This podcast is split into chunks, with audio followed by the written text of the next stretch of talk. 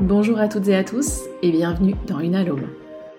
Je suis Mathilde Fournier, naturopathe, iridologue et depuis plus récemment thérapeute en guérison spirituelle. Ma mission est de vous accompagner vers un état de santé et de bien-être physique, mental, émotionnel et spirituel. À l'image de l'unalome, symbole bouddhiste de la quête spirituelle et personnelle vers le bien-être ultime, ce podcast sera, je l'espère, un message d'espoir et une inspiration, une motivation pour chacun d'entre vous à prendre soin de tous les aspects de votre âme afin d'atteindre l'harmonie et la réalisation de soi. Gandhi disait Le plus grand voyageur n'est pas celui qui a fait dix fois le tour du monde, mais celui qui a fait une seule fois le tour de lui-même. Alors si tu es prêt pour le grand voyage, je t'invite à t'installer confortablement, à te détendre et je te souhaite une belle écoute. Bon, si vous avez entendu mon dernier épisode, vous savez qu'on m'a demandé de là-haut de vous enregistrer cet épisode-là sur la Pologne pour me libérer, pour me libérer de tout ça, pour poser ça là, le déposer et voilà, c'est fait. Donc je prends le temps aujourd'hui, j'étais censée faire de la SRT comme une malade, mais euh, je prends le temps parce que euh, je l'enregistre dans la foulée aussi du dernier épisode. Euh, enfin, je sais pas si ce sera le dernier, mais celui sur sur ma libération par rapport à ma haine de Dieu, enfin voilà, appelez ça comme vous voulez. donc voilà, donc je le fais dans la foulée. Euh, et, c'est très bien comme ça. Donc, je vais vous parler de l'épisode de la Pologne et j'espère pouvoir faire celui sur l'Inde juste après. Euh, L'Inde, ouais, l'ouverture et tout ça. C'est vraiment en lien, mais je veux pas vous faire des épisodes de deux heures à chaque fois, donc euh, on, va, on, va, découper. Mais donc, j'en viens au fait. Donc, la Pologne, si vous voulez, c'est beaucoup de comment dire, de synchronicité. Voilà, on va dire ça comme ça. Donc si vous voulez, quand j'étais en école d'ingénieur, je vous ai déjà dit que j'ai fait une école d'ingénieur et qu'en fait j'étais obligée pour valider euh, d'avoir, ben, pour valider mon diplôme, j'étais obligée de faire euh, un voyage à l'étranger, enfin deux mois à l'étranger dans un contexte professionnel ou, ou d'études. Et il se trouve que bah, à l'époque, euh, je commençais tout juste à voyager, j'étais à fond, donc je me suis dit purée, mais c'est trop bien, euh, c'est trop bien. En plus, à ce moment-là, j'étais apprenti, donc euh, ça, voulait dire que, en fait, je partais sur une période école, donc ça veut dire que mon entreprise, même quand j'étais à l'école, elle me payait parce que j'étais salariée. Donc je me suis dit, en fait, je pars, en voyage en étant payée, mais, mais, mais banco, quoi, banco, c'est trop bien. donc je commence à me bouger, comme franchement, très honnêtement, comme personne d'autre. Je, me bouge, je contacte plein d'entreprises, je contacte plein de personnes, je, contacte des, universités, je contacte des gens en Afrique, au Vietnam, il y avait à Ouagadougou, il y avait à Ho Chi en plus Ho Chi j'y suis allée euh, l'année dernière, j'ai adoré cette ville, ça aurait été l'éclat d'y aller, mais bon bref, je contacte plein de choses et systématiquement, systématiquement je dis bien, ça tombe à l'eau, comme si l'univers avait un, un autre plan. Eh ben ouais, ouais, ah oui, on se doute. Euh, je vous ai pas spoilé là, je vous ai pas spoilé grand chose, mais, euh, mais voilà. Donc l'univers avait un autre plan. Donc ouais, à Ouagadougou en fait, c'était euh, c'était un projet de recherche sur les virus en plus. Tiens, c'est drôle, j'y pense, j'y repense maintenant sur les virus à l'échelle internationale. Ah, c'est drôle quand on sait tout ce qui s'est passé après. Bref, euh, bref, bref. Donc, bah, en fait, l'école finit par rejeter le projet parce qu'en fait, non, les, universités de recherche, enfin, les, les, projets de recherche, c'est pas trop ce qu'on veut pour vous, machin. Ok, trop deg, c'est pas grave. Le mec était trop chaud pour me prendre en plus, enfin, bref. Euh, Vietnam, alors là, c'est encore pire. C'est encore pire. Ah oui, attendez, il y en a un troisième aussi. Le sketch. Euh, le Vietnam, gros sketch. Le, j'écris au mec, il est hyper motivé. C'était pour Sanofi. Encore un truc médical. Tiens, comme c'est drôle. Mais comme c'est drôle, c'est fou. Bon, c'était en 2007, c'était bien avant tout ça, mais ouais, ça me revient maintenant. Euh, Sanofi, le mec est méga motivé. Il me dit vas-y, on y va. Euh, je te prends, machin. Euh, envoie-moi juste tes infos, passeport, etc. pour qu'on puisse te faire préparer le visa. Et là, j'envoie toutes les infos. Une fois, deux fois, trois fois, pas de nouvelles, pas de nouvelles, pas de nouvelles. Et peut-être à euh, quelques semaines du départ, j'avais plusieurs périodes d'école où je pouvais partir, donc heureusement ça m'a pas mis euh, dans la merde, comme on dit. Mais euh, à quelques semaines du départ, le gars me recontacte et me dit Bah alors, t'es plus intéressé? Donc il me recontacte quand même. Je me dis Bon, c'est quand même pas rien quoi. Le mec me voulait vraiment. Et, et, donc il me recontacte et il me dit Mais t'as pas envoyé tes infos? Et je me dis Mais c'est un sketch. Et je lui dis Mais j'ai envoyé au moins quatre fois. Et là il me dit Je suis vraiment absolument désolée. En fait, je pense que c'est ma secrétaire qui a pas transmis. Donc là, quand même, euh, l'univers, euh, bon, hein, il intercepte les mails, euh, bon, voilà, hein, vous avez compris. Mais à l'époque, j'étais pas là-dedans du tout. Donc bon, je me dis, purée, mais là, j'étais dans la résistance, j'étais dans la colère, je me dis, mais, putain, quoi C'est pas possible, en fait, l'univers veut pas que j'ai mon diplôme d'ingé, et, voilà, fait chier, quoi, vraiment fait chier. Je suis vulgaire, mais à l'époque, c'était le cas. Bref, donc bah, il me dit, je suis désolée, maintenant c'est trop tard, on va pas pouvoir le faire. Ok, bah ok, donc je repars à zéro. Et là, je me bouge le cul, alors vraiment comme, euh, comme jaja, et j'arrive à contacter, à, convaincre mon maître d'apprentissage de mon entreprise de l'époque, et je lui dis, je sais que, euh, franchement, je provoque le destin, quoi. Je lui dis, je sais que on a euh, des, donc c'était Thales, c'est une boîte internationale, donc on, a, on avait des, des sites partout dans le monde. Donc franchement, ça devait paraître, vu comme ça, c'était voilà, c'était juste évident que je pouvais partir avec Thales, donc j'avais déjà essayé et tout, et là, à ce moment-là, on me parle d'un truc L'univers me fait un petit clin d'œil et me dit, mais euh, il y a, enfin en gros mon collègue me dit, il y, a, un gros besoin, il y a plein d'accidents. Euh, à l'époque j'étais dans la prévention des, risques euh, au travail et dans la gestion de crise, etc., mais vraiment dans le domaine professionnel. Et du coup, il me dit, il y a plein d'accidents sur le site de, je crois que c'était aux Émirats, enfin en tout cas c'était dans cette zone. Il me dit, il y a plein de problèmes là-bas, donc, euh, donc voilà, je sais pas trop comment gérer ça, c'est un peu ma zone, mais bon, je sais pas comment gérer ça. Mais il me pose ça là, puis voilà. Et moi, ça fait son chemin, et je commence à lui dire, mais attends, euh, est-ce que je pourrais pas aller là-bas? J'ai deux mois à faire à l'étranger, est-ce que je pourrais pas aller là-bas pour, euh, pour bah, en fait, sur, place, ils n'avaient pas d'équipe pour ça, donc est-ce que je pourrais pas aller là-bas et, essayer de mettre en place des choses? Et donc, euh, je, vais voir mon, maître d'apprentissage, j'essaye de lui parler de tout, ça, pardon, et, euh, je, lui dis, euh, enfin voilà, est-ce qu'on peut pas créer un projet et tout? Et là, il me dit, mais, mais vas-y, on, fait ça, c'est une trop bonne idée et tout, et il contacte la personne sur place. Le responsable sur place, qui est pas forcément du domaine, mais qui, qui fonce tête baissée dans le truc et qui dit c'est génial, c'est une super bonne idée, on organise ça, on le fait.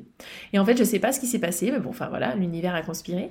Et en fait, il se trouve que mon maître d'apprentissage a dû être particulièrement occupé à cette période, et donc il a un peu laissé, enfin il a un peu oublié le truc, le projet. Et donc, euh, son propre responsable à lui, qui était sur un site à Paris, avait aussi un apprenti qui était de la même école que moi, qui était de la même classe. Et en fait, cet apprenti, alors je veux pas cracher sur lui, mais franchement, le jour euh, où ça s'est passé, ça m'a mis une haine terrible. Parce qu'en fait, lui, il avait rien voilà, il s'était pas bougé. Moi, je, remuais ciel et terre pour trouver un, stage, enfin une période de deux mois. Et lui, il avait pas, bah voilà, rien. Il se laissait un peu mourir. Même son maître d'apprentissage le disait. Et disait, mais ouais, il se bouge pas et tout. Et en fait, le maître d'apprentissage a pris contact, a eu vent de ce projet.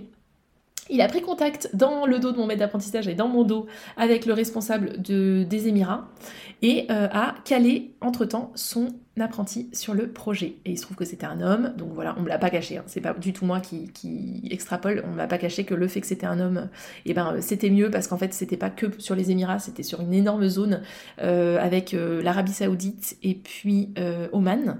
Donc en plus des, enfin bon l'Arabie Saoudite pas particulièrement, mais Oman je rêvais d'y aller, enfin voilà ça aurait été le truc avec des déplacements, moi qui, qui rêvais que de voyager, de bouger et tout. Et il se trouve que le pire du pire du pire derrière, c'est que ce jeune homme a eu un poste en VIE, donc c'est des projets peut-être que vous connaissez ça, c'est des, contrats euh, de deux ans généralement à l'étranger. Euh, qui sont faits pour des, personnes qui viennent d'être diplômées généralement. Enfin, il y a un âge limite. Et donc, il a eu un VIE sur, euh, sur un projet, en fait, sur le même projet, euh, gestion de crise, que moi j'avais eu par la suite, en fait, quand j'ai fini mon apprentissage. J'ai été embauchée dans cette entreprise sur la mise en place du, plan de gestion de crise pour le site où je travaillais près de Nantes. Et lui, en fait, il a eu la même chose et il était même venu, comble du comble, me demander de l'aide sur la mise en place de ce projet parce que j'étais un peu la référence sur la gestion de crise et, et que j'avais trois sites, enfin bref, j'avais un gros périmètre avec plusieurs sites euh, euh, sous, sous le euh, pour ce projet. Et bref et du coup bah, j'étais un peu la référente euh, à faire euh, la seule à faire ça aussi. Donc il était venu me contacter pour avoir de l'aide. Donc comble de comble il avait eu un poste ultra bien payé ultra intéressant voilà. Et derrière je crois même qu'il a été embauché. Donc vraiment comble du comble. Bon après franchement tant mieux pour lui vraiment. Parce que sur le coup ça m'avait mis la haine. Je m'étais dit mais purée mon maître d'apprentissage il aurait pas pu se bouger pour que j'ai le poste. Franchement j'avais envie de oh, vraiment j'étais dégoûtée. Et en plus de nouveau je me retrouvais à plat avec aucun plan. Et puis bon au final après j'ai eu mon fils vous savez la suite. Donc donc franchement, merci la vie, parce que là-bas, en fait, j'aurais pété un câble, quoi. Au bout d'un moment, euh, les Émirats, euh, ça va 5 minutes, mais euh, là, je crois qu'il doit être à 5 ans là-bas, s'il y est toujours. 6 ans même. Ouais, plus que ça. ouais, bon, voilà. Bref, vous avez compris. Merci la vie, mais sur le coup, Oh purée, voilà, la haine. et donc en plus, je recontacte le mec là-bas, apprenant que le, jeune est pris, la personne de, mon, de, ma formation est pris, celui de Paris, et je lui dis mais pourquoi Enfin voilà, il me dit mais je suis désolée, j'avais plus de nouvelles de vous, donc ben j'ai cherché quelqu'un d'autre. Ah d'accord. Donc en fait j'ai créé un, j'ai fait créer un poste pour lui. Bon bah voilà, merci. Ma charité euh, me, me, me hein, c'est pas grave. Soyons généreux. La charité chrétienne. donc bref, donc je me retrouve à plat et il se trouve que euh, l'école organisait pour ceux qui étaient bah, dans ma situation, et on était quand même nombreux à galérer à trouver quelque chose. Euh, l'école organise en fait un comment dire un projet en Pologne Je vous, le, donne en mille. En Pologne, donc franchement, c'est pas le pays qui fait rêver, hein, clairement. Ma, super copine, on se retrouve à être trois copines en plus, les, les, copines inséparables. D'ailleurs, on est encore en contact, enfin voilà, vraiment des amitiés de l'école. Bah, on se retrouve à à être toutes les trois sur le carreau et donc euh, et donc bah elle pour, dans, son, dans son dans son inconscient enfin la symbolique de la Pologne pour elle c'est camp de la mort camp de la mort. Donc elle me dit c'est l'enfer d'aller là-bas. Elle elle le vit trop mal. Euh, en plus deux mois loin de son copain elle le vit trop mal. Enfin bref franchement le truc euh, on partait pas moi moi je m'en foutais j'étais contente. Je me disais bon on verra bien. C'est un pays que je connais pas on verra pas. Mais on verra bien. Mais franchement c'était pas la joie pour tout le monde. Et en fait c'était un projet dans une université d'été. Donc à Wrocław s'écrit Wroclaw pour les Français. Personne n'arrive à le dire ce mot. Euh, petite dédicace à mon père. Et puis à Varsovie euh, aussi. Donc c'était en deux étapes. Euh, voilà, donc bon, ben allons-y, on part. C'était sur l'été et tout, trop cool. En plus on part avec plein d'autres personnes. voilà, bref, voilà. Et puis sur place, bon, bah ça me plaît beaucoup. Mais franchement, les souvenirs de cette époque, bizarrement, c'est assez flou. Je sais pas pourquoi, mais c'est assez flou. Je me rappelle de plein de choses, mais je me rappelle pas, par exemple, la première fois que je suis allée euh, place Rinek à Varsovie, ou alors, alors que c'est l'endroit maintenant, euh, mais, mais je sens, euh, voilà, je, parlais dans l'épisode d'avant de sentir la grâce de Dieu, enfin, voilà, prenez ce qui vous parle encore une fois, mais, mais vraiment à cet endroit-là, je la sens bien, je sens que la barrière, pour moi en tout cas, elle est très très faible et il se passe un truc de fou là-bas, enfin vraiment, c'est en même temps, voilà, je vais vous expliquer après, mais, mais ça a une symbolique très très forte pour moi. Enfin voilà, vraiment cette place, voilà, mais je, je n'ai aucun souvenir de la première fois que j'y suis allée. Je ne me rappelle pas comment je suis venue de Wrocław à Varsovie. J'ai plein de trucs qui ont été zappés. Et, euh, et voilà. Et à l'époque, il s'est pas passé un truc euh, transcendant non plus. Encore une fois, j'étais pas connectée comme maintenant. Il se passe pas un truc transcendant, mais euh, en tout cas, le pays me plaît beaucoup. J'en vante beaucoup les mérites auprès de, mes proches et tout ça. Je me dis, je leur dis que c'est formidable, que la qualité de vie elle est géniale, que les, on se sent en sécurité, que, enfin voilà, que c'est top quoi. Au niveau qualité de vie, c'est top. Voilà. Mais bon, à l'époque, je suis en, en études d'ingénieur. Rien ne me prédestine à revenir dans ce pays. En tout cas, certainement pas pour y vivre, certainement pas pour y construire ma vie. ça, c'était, euh, on me l'aurait dit, je jamais cru de toute façon. Donc voilà, donc il se trouve qu'on repart, et quand on repart, ouais, quand même, petit pincement. Euh, ouais, petit pincement. Bon, du coup, mes copines repartent en avion, moi, je finis euh, par faire un tour d'Europe en bus pour rentrer à mon rythme, bref, voyage de fou aussi. Mais, ça, c'est une autre histoire. Et, et voilà, je reprends ma petite vie, je valide mon diplôme et tout ça, mais petit à petit, il y a un espèce de truc un peu viscéral qui me rappelle à la Pologne, mais vraiment, c'est un truc... Ouais, je saurais pas l'expliquer, mais genre vraiment ça me manque quoi. J'ai comme un manque et j'ai envie d'y retourner, mais je l'explique pas parce que je me dis c'est pas non plus euh, objectivement, hein, parce que subjectivement je vous dirais que c'est le plus beau pays du monde, mais objectivement il y a des endroits bien plus beaux et bien plus, euh, voilà, peut-être plus euh, non, plus agréable pour y vivre, je pense pas, parce que très honnêtement, la qualité de vie, objectivement, elle est incroyable. Quand on a, même pour les enfants, pour, enfin, franchement, c'est, voilà, c'est fou. Vraiment, c'est fou la qualité de vie. Et la sécurité, la gentillesse des gens, les gens sont toujours là les uns pour les autres. Il y a encore ces valeurs un peu. Euh, c'est ce que je disais tout le temps. Il y a toujours ces valeurs qu'on a un petit peu, je trouve. Alors c'est personnel peut-être, mais je trouve que ouais, c'est des valeurs.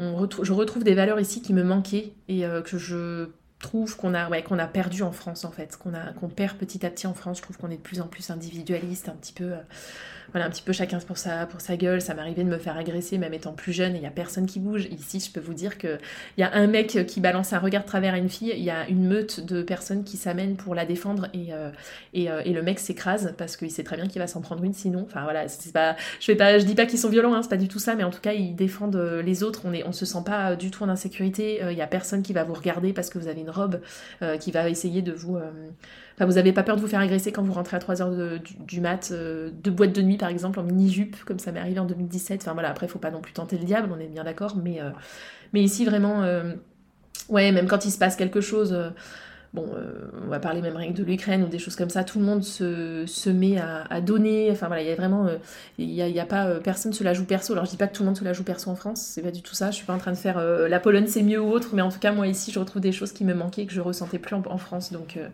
donc voilà, je suis très heureuse d'être ici, et, même vous voyez dans mon immeuble, il y a une petite étagère en bas, et en fait dès qu'on a quelque chose dont on se sert plus, on va le mettre sur l'étagère, et, et, et voilà, et du coup tout le monde peut se servir, en fait vous vous servez, et ça c'est voilà, c'est des choses vraiment, j'ai jamais vu ça en France. C'est, voilà, il y, a vraiment de l'entraide et il y a vraiment, euh, il y a encore des belles valeurs et je trouve qu'en fait sur certains aspects, ils sont un petit peu, euh, encore une fois, c'est très positif, mais ils sont un petit peu, 30, ouais, deux, trois générations en arrière, notamment sur les valeurs. Il y a des choses que je retrouve, retrouvais chez mes grands-parents et que je trouvais absolument géniales et qui se sont perdues avec les deux générations suivantes, deux trois générations suivantes. Et ici, on le retrouve encore. Donc bon, bah, petit à petit, ça va se tasser aussi probablement, mais mais voilà, en tout cas, c'est vraiment un pays où il fait bon vivre. Je vous ai vendu la Pologne comme Jaja, mais, euh, mais voilà, bref.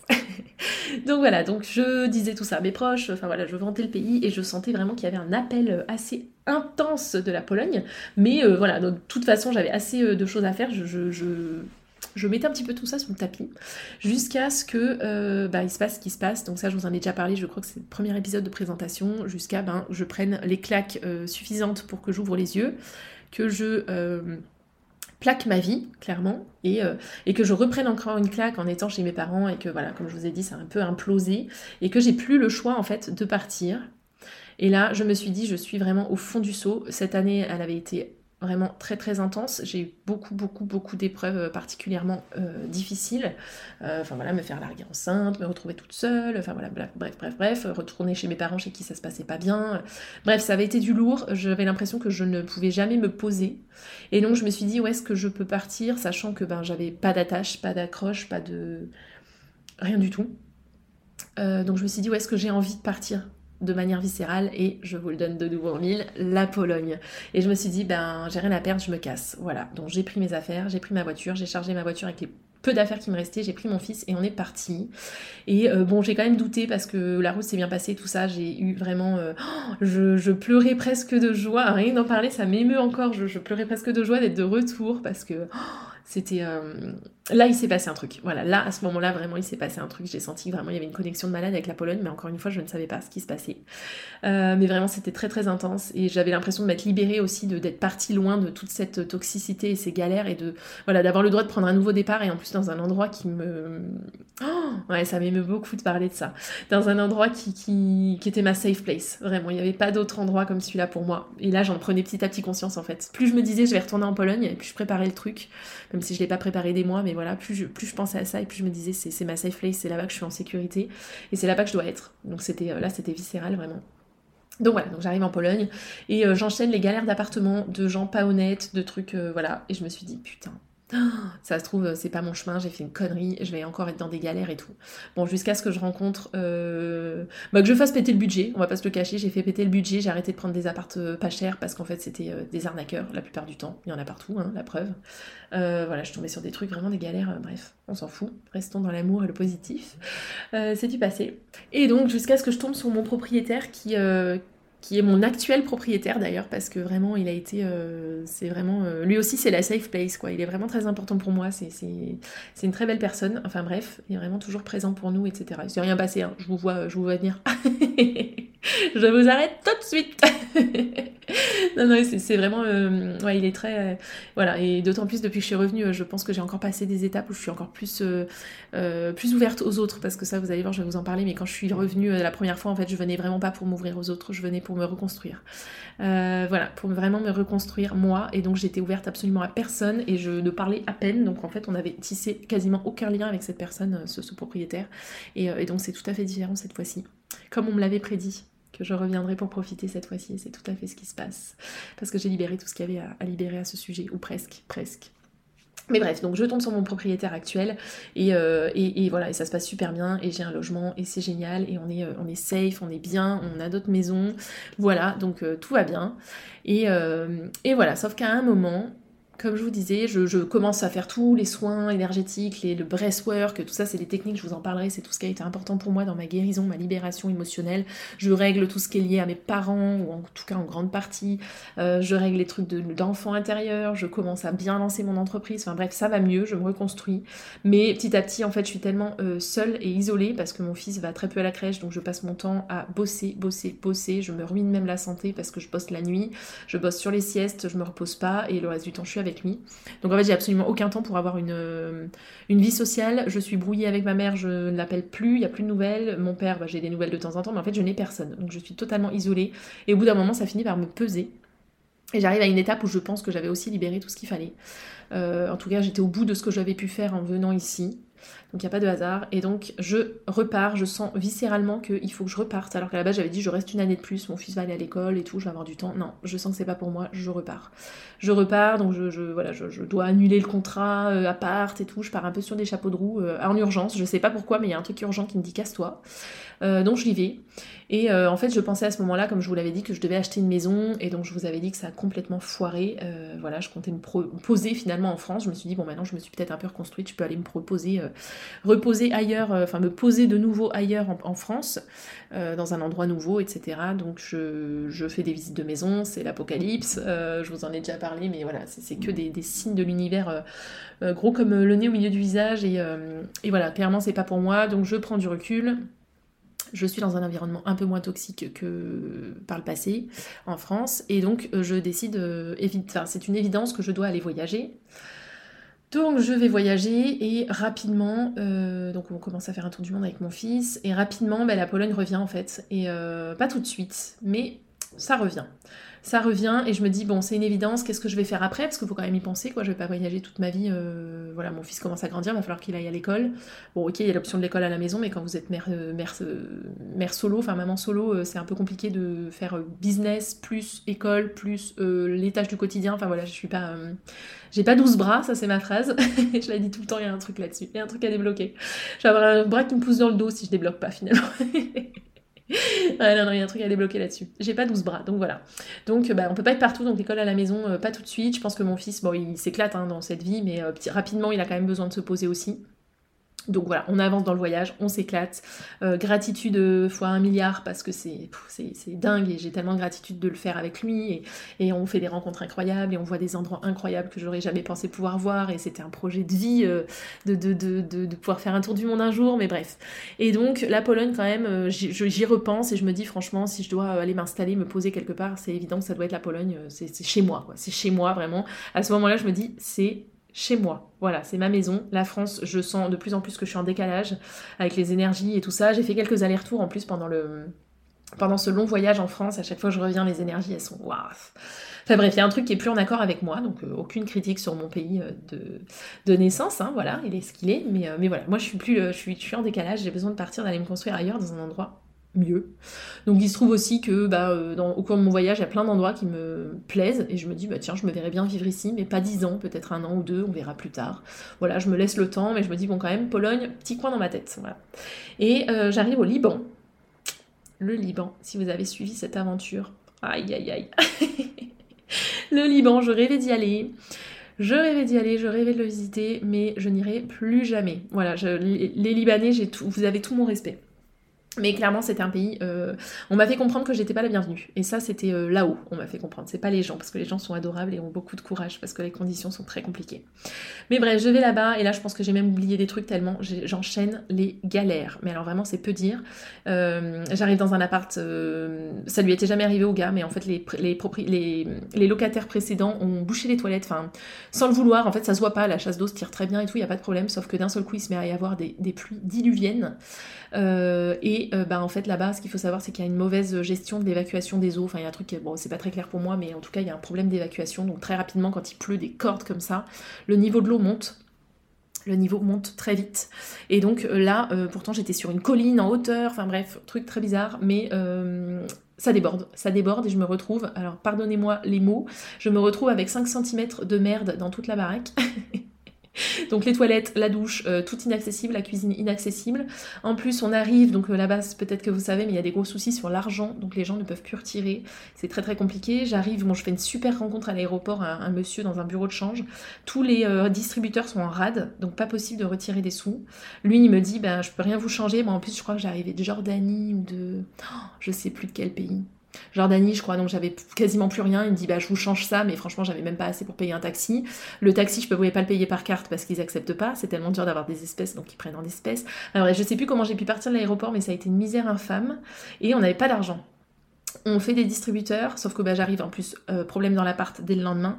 Donc on fait euh, les fonds de placard, je vous dirai même pas ce qu'on a mangé, mais si je vais vous le dire, on a mangé des pâtes, des pâtes euh, instantanées, là, le truc immonde, voilà, mais il y avait que ça, on n'avait pas d'argent, pas moyen de, les retirer, on a fait tous les distributeurs du quartier, pas moyen.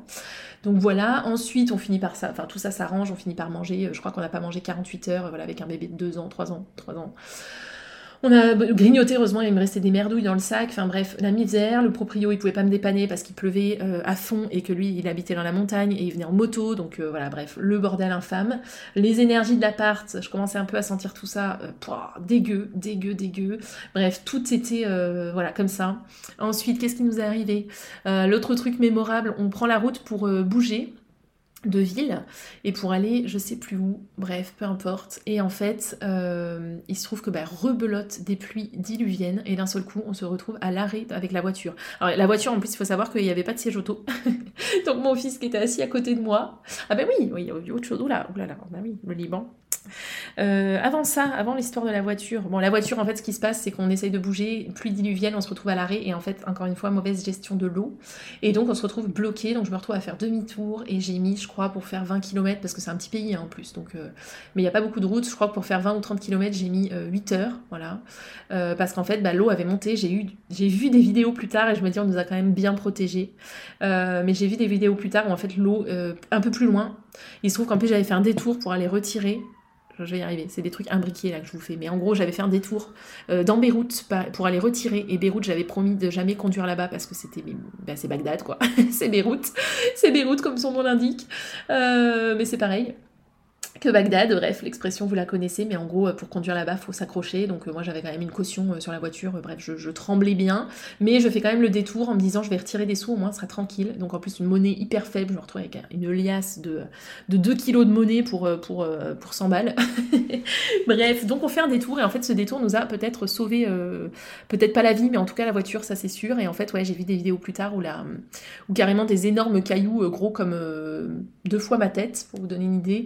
Euh, ben, on dévalait en fait euh, la, route, euh, la, rivière a débordé, donc c'est retrouvé, le lit de la rivière était sur la route, donc les voitures toutes défoncées sur le bas-côté, et en plus ben, un peu plus bas, là où on était bloqué, à peut-être 10 minutes, donc encore une fois les 10 minutes, elles ont été précieuses, les 10 minutes du retrait d'argent, mais en fait à 10 minutes de là, on s'est retrouvé les personnes devant nous se sont retrouvées avec de l'eau jusqu'à à peu près à, milieu, de, milieu de vitres euh, de voiture. Euh, donc les gens euh, obligés de sortir de, par leurs fenêtres pour aller, enfin bref, l'enfer quoi. Donc avec un bébé, je vous laisse imaginer. Donc vraiment j'ai eu chaud. En plus je devais passer dans des routes, c'était une toute petite voiture, genre un peu euh, un peu la 207, c'était pas ça, mais voilà, un peu en termes de gabarit, je me retrouve à devoir passer dans des flaques hautes comme euh, la moitié de ma portière, donc euh, à, deux doigts de. Je mets vraiment de l'élan parce que je me dis je vais noyer mon moteur, enfin bref, l'enfer, bon, la voiture intacte, et, et donc avant ça aussi, j'avais dû faire un aller-retour en France, puisque, si vous aviez suivi aussi, mon ordinateur a décidé de me planter. Donc plus d'ordinateur, au moment où je pense que j'avais le plus de programmes, euh, vous savez, les programmes que je rédige après les consultations pour vous envoyer les infos, je pense que j'en avais au moins 10 de retard, j'avais au moins 5 rideaux, enfin bref, pas en retard, mais je les faisais en même temps mais que le voyage, mais voilà, bref truc de fou. Donc au moment où j'ai le plus de boulot, mon ordi me plante et ne démarre plus. Donc là je me dis c'est pas possible, donc je vais chez Apple, en plus, on se perd dans une espèce de zone, on aurait dire bidonville. enfin bref, franchement, je vous passe les détails, mais obligé, le GPS me perd, je me, je me retrouve obligée de passer dans un endroit complètement défoncé, euh, une énorme descente avec mon fils, l'ordi, enfin bref, franchement, le sketch. Le gars me dit, je peux pas vous aider parce qu'en fait, faut me le laisser plusieurs jours, sauf que moi, je restais pas plusieurs jours dans la ville. Euh, il me dit, faut me le laisser, je peux pas vous dépanner. En plus, on n'est même pas sûr de trouver la panne, va falloir en acheter un, sauf que là-bas, c'est pas les mêmes prises, c'est pas les mêmes euh, claviers, enfin bref enfer. Donc je me dis, bon allez c'est bon, j'en ai marre, euh, je peux pas rester sans, je rentre. Donc je prends un billet. Euh, en plus c'était au moment où j'avais la merde dans l'appart, donc je reprends un billet, je rentre en France, je vous laisse imaginer ce que ça m'a coûté. Bref, j'étais pas mécontente quand même, mais je me dis quand même, euh, j'ai rien vu du Liban à ce moment-là, je suis dégoûtée, c'est un pays que je veux faire depuis des années, je reviendrai, je ne m'avoue pas vaincue. Donc je force un peu le destin quand même, parce que les signes étaient clairs, mais voilà. Et donc, euh, je rentre en France, euh, je vais dans une super boutique à Paris. Franchement, le mec génial et tout. J'ai plus le nom parce que sinon je lui ferais un coup de pub, mais vraiment c'était top, top, top. Le gars me dit, euh, bah allez, on va essayer de changer la batterie parce qu'en fait, entre temps, dans l'avion, mon ordi redémarre, bien entendu. Donc ça faisait trois jours qu'il démarrait plus, mais là il redémarre avion dans Paris. Pour Paris, il redémarre. Ah purée. Donc bah, je vais quand même le voir. Je lui dis bon, checkez-moi ça parce que franchement là c'est pas possible quoi. Je peux pas me permettre. Il check, il me dit bon au pire là votre batterie elle est un peu en fin de course, on change la batterie, mais il me dit franchement il y a rien, votre ordi il est nickel. Je me dis mais putain mais c'est un sketch. Donc je me dis ok tant pis, tant pis je repars. donc je passe voir la famille, j'en profite et puis je repars. J'en viens au fait. Et non, je repars pas justement. J'en viens au fait. je rentre et donc pourquoi je suis rentrée? En fait je j'avais pas du tout de relais avec mon fils à ce moment-là et je rentre et je sens qu'il faut que je fasse un soin euh, SRT à ce moment-là. Donc à ce moment-là, j'étais pas du tout pratiquante de la technique. Je passais à travers d'autres praticiens et je sens qu'il y a un truc. Euh, comment c'est venu à ce moment-là d'ailleurs? Je sens qu'il y a un truc à débloquer, je sais pas trop quoi, mais je sens. Donc, euh, je sais plus dans le détail, mais en gros, je fais le soin SRT. J'en profite que mon père soit avec moi en France, du coup, pour me garder le petit, et je fais le soin.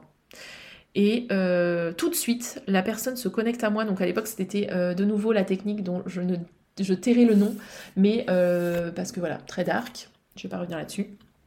Mais la personne du coup était en direct avec moi. C'est pas comme les, pratiques SRT que je fais actuellement. Là, c'était différent. donc c'était en direct. Et la personne se connecte à moi. Et tout de suite, le premier truc qu'elle me dit, ah oui, je sais. Je faisais un soin pour ma mère parce qu'à l'époque, je sentais que j'avais encore un blocage à ce moment-là. Il y avait un truc qui allait pas avec elle, je sais plus. Ça, et puis je crois que c'était le début de mes troubles intimes. Donc, euh, donc voilà. Oui, c'est ça. Et donc elle me dit tout de suite, tout de suite, elle me dit purée, je vois des mémoires de bombardement.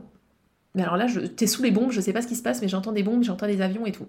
Je me dis, bah écoute, euh, non, franchement, ça me, me parle pas du tout. Euh, peut-être ma grand-mère, parce qu'elle est née en 39, elle était traumatisée des avions, elle est jamais montée dans un avion, parce qu'elle, pour elle, les avions, c'était la mort, c'était, euh, les bombardements, donc peut-être. Mais je lui dis, franchement, ça me parle pas plus que ça. Donc on fait le soin, on traite plein de trucs, et à la fin, on revient là-dessus. Et comment ça vient Purée, comment ça vient? Comme quoi, il fallait que je rentre en France pour aller mettre le doigt là-dessus Comment ça vient? Elle me dit, elle me reparle des bombardements. Et euh, en fait, ce qui vient, c'est que euh, elle me voit courir avec un petit garçon sous les bombes. Et elle me dit, là, il y a une vie. Et je vois, j'ai un espèce de flash, parce qu'à cette époque-là, je commençais déjà à avoir un peu des flashs, en tout cas quand j'étais dans cette technique-là, un peu de visualisation, hypnose, euh, j'avais des flashs assez facilement. Et là, je vois, je vois des, je vois 1944. 1944. Donc, ok, 1944. Bon, elle me dit, t'es morte en 1944. Euh, ok. Et là, je me mets à pleurer. Et elle me dit, euh, enfin en fait, je sais plus comment ça vient, mais en tout cas, je capte que je suis morte sous les bombes et que j'ai laissé mon fils orphelin à cette vie-là. Et elle me dit, tu vois où c'est? Et je lui dis, oh putain, c'est la Pologne. Donc là, franchement, je pleure toutes les larmes de mon corps. Je me dis, oh là là, c'est Varsovie et tout, je me vois, je me vois. Euh, voilà, donc on déconnecte, enfin on travaille là-dessus pour que je transforme en positif, je transmute, mais non, non, ça allait pas être si facile que ça. Euh, donc je reste quand même bien bien choquée du truc, je reste bien chamboulée. Euh, je sens que là on a touché un truc et que ça va être du lourd. Et vous voyez, trois ans, bah non, deux ans, un an et demi après, je suis encore dessus, donc voilà. Donc ça c'était la première étape. Donc pendant plusieurs jours, je suis perturbée. Je sens que j'ai un espèce de deuil à faire, un deuil que j'ai pas pu faire, que j'ai pas eu l'occasion de faire. Et on me renvoie là-dessus. Donc, euh, ouais, ça me chamboule comme il faut. Et euh, j'ai l'impression d'avoir un, deuil, vraiment d'avoir un deuil à faire. Donc je pleure beaucoup et euh, j'ai l'impression que ce fils me manque. Donc vraiment, c'est, ça s'explique pas. Hein. Franchement, ça s'explique pas. C'est au niveau de l'âme. Et, et, ben je repars quand même. Et en fait, je parle avec une autre amie qui est un peu câblée aussi, bah, comme moi maintenant, comme la personne du soin à l'époque. Et elle me dit, purée, je pense que tu as croisé ton fils. Parce que vous vous doutez bien que quand elle m'a dit euh, ton fils il avait à peu près 2-3 ans, il avait l'âge, en fait on était dans la même configuration que ce que j'étais actuellement, donc mon fils avait à peu près 3 ans et moi j'avais à peu près le même âge, 20, 28, 27, 28, bref. Bref, et donc vous vous doutez bien que quand je capte euh, que mon fils avait 3 ans, donc que maintenant il doit avoir à peu près dans la 80 je me dis, euh, ok, obsession, retourner. Mais vraiment ça tourne à l'obsession, je me dis, il faut que je le retrouve. Et sauf que c'est très très malsain, je, ne dois pas le retrouver en fait. Vous imaginez, vous vous pointez devant quelqu'un et vous lui dites, euh, je suis ta mère, mais en fait j'ai j'ai 60 ans, enfin 30 ans de moins, enfin non, même plus que ça, 50 ans de moins que toi. Et voilà, comment le perturber, enfin c'est un truc de perché quoi, c'est un truc de taré, enfin ça peut pas. En fait, l'univers ne pouvait pas laisser ça faire. Et sauf que moi j'étais dans le blocage, j'étais dans la résistance et je disais, l'univers, je t'emmerde, regarde ce que tu m'as fait subir, je vais retrouver mon fils. Et là, L'univers est plus fort que tout. On ne lutte pas, on ne résiste pas, on ne gagne pas à l'univers, à ce jeu-là. Euh, d'ailleurs, vous allez voir à quel point j'ai pas gagné. En fait, euh, je parle avec donc une autre amie qui est assez câblée et elle me dit ah purée. Euh, je parle de tout ça sur Insta. Elle lit mes stories. Elle me dit ah purée, j'ai des visions qui me viennent. Ton fils, il est mort. Il est mort récemment, très récemment. Et du coup, c'est pour ça, comme il est mort, il est monté. Et là, ça, te permet de voir tout ça parce qu'il est là-haut. Et, voilà. Et en fait, euh, effectivement, il était là-haut et on s'est mis à avoir une très forte connexion par la suite. Mais euh, elle me dit, il est mort. Donc là, j'ai l'impression de vivre un deuxième deuil, de me reprendre ça en pleine gueule. C'est une violence euh, sans nom. Et elle me dit, je pense que tu l'as, croisé en fait quand tu es retourné. Tu as eu besoin de retourner en Pologne aussi parce que ton âme savait que tu allais le croiser. donc tu as croisé, elle me dit, je te vois marcher dans la rue et croiser un petit papy mes, frustrations, euh, mes puissances un milliard parce que ben, ben, je l'ai croisé. En fait, j'ai croisé euh, la personne qui, à ce moment-là, euh, viscéralement, me manque le plus au monde. j'ai mon fils, mais alors vraiment, là, c'est, j'ai l'impression d'avoir un deuxième fils. En fait, vraiment, c'est ça. J'ai l'impression de l'avoir dans cette vie. Il y a un truc qui est pas, qui est resté coincé parce que je suis morte. Enfin voilà, tout ça, c'était précipité, etc. Vous allez voir, je vais, je vais en parler aussi, mais j'ai pas du tout eu le temps de faire le deuil. Et j'ai pas eu l'occasion du tout, du tout. Donc je suis revenue dans cette vie pour régler ça. Euh, donc voilà, donc très très très violent euh, tout ça. Donc euh, ok, j'accepte. Et en fait, donc je dis bon ok, voilà, tout ça se tasse un peu. Je repars au Liban. Et euh, là, à un moment, j'ai l'impression d'avoir quelqu'un à côté de moi. Je me rappelle, j'étais dans une chambre d'hôtel. Euh, oh, j'ai quelqu'un à côté de moi et je sens une lumière, un amour, euh, des trucs comme ça. Et en fait, à chaque fois qu'après je vais dans une église, j'ai l'impression de sentir cette connexion. Et on se retrouve en fait, on se retrouve avec mon fils. Et voilà, il se passe plusieurs trucs par rapport à ça. Mais je lui fais promettre, je crois que ça c'était plus tard, je devais être en Inde. Mais bref, je lui fais promettre de bah, déjà de prendre soin de lui parce qu'il est mort il y a pas si longtemps donc il a quand même le temps d'atterrir mais bizarrement euh, il est devenu en fait ange gardien pour moi. Euh, vraiment enfin bon cette notion là elle me parle pas trop mais je sais que ça parlera à certains de vous mais vraiment c'est devenu un, un ange gardien donc quand euh, il y a des choses difficiles etc je sais que généralement il débarque.